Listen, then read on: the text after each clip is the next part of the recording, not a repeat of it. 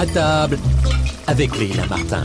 Vive le mercredi C'est le jour béni des enfants, de la gourmandise et des pâtisseries. Et si vous prépariez une délicieuse tarte aux pommes pour régaler toute la famille aujourd'hui? C'est un dessert simple mais tellement exquis. Personnellement, je l'aime à l'alsacienne, c'est-à-dire enrichi d'un flan bien crémeux et gourmand que je prépare en fouettant la crème fraîche épaisse alsacelée 32% de matière grasse avec des œufs et du sucre. Après une précuisson de 10 minutes, je verse cet appareil onctueux sur ma tarte composée d'une pâte brisée généreusement garnie de tranches de pommes.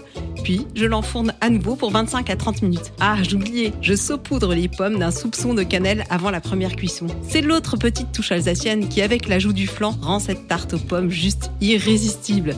Hum, je l'imagine déjà embaumer ma maison et la vôtre. Vous allez l'adorer, c'est certain. Retrouvez toutes les recettes sur je vais vous cuisiner.com et sur les réseaux sociaux Alsacelais.